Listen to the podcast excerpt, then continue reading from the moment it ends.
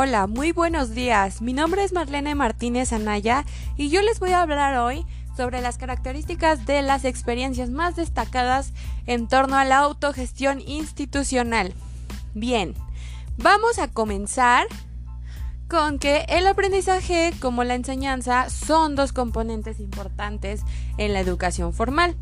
Tradicionalmente el papel fuerte de la educación lo ha llevado la enseñanza, donde el profesor es quien construye y desarrolla la instrucción del conocimiento de manera tal que se potencie su transferencia. Esta aproximación de la enseñanza más no el aprendizaje implica que el conocimiento está separado de la mente humana y por lo tanto se transfiere al estudiante mediante un ambiente educativo centrado en el profesor quien funciona como experto en el área de conocimiento, portador de un contenido cognitivo, mientras el estudiante toma el papel del receptor, generalmente pasivo de lo que el profesor quiere o desea transmitir con base en algún programa curricular.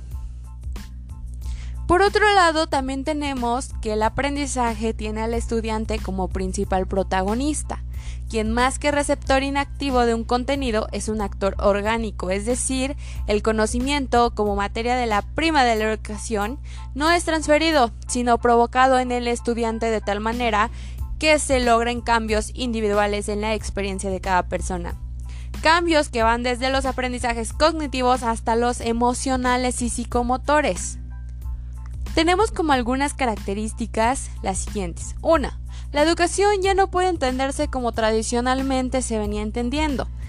Número 2. Las técnicas didácticas necesarias requieren de habilidades que van más allá del simple conocimiento del contenido de la materia en cuestión y de la exposición de los mismos. Número 3.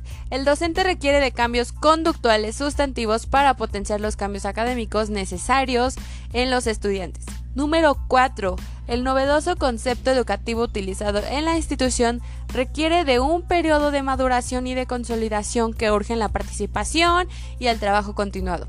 Número 5. Las nuevas herramientas tecnológicas requieren de su uso eficiente de manera tal que su impacto en el proceso de aprendizaje sea notorio y positivo.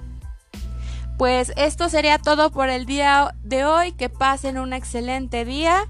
Nos vemos hasta la próxima.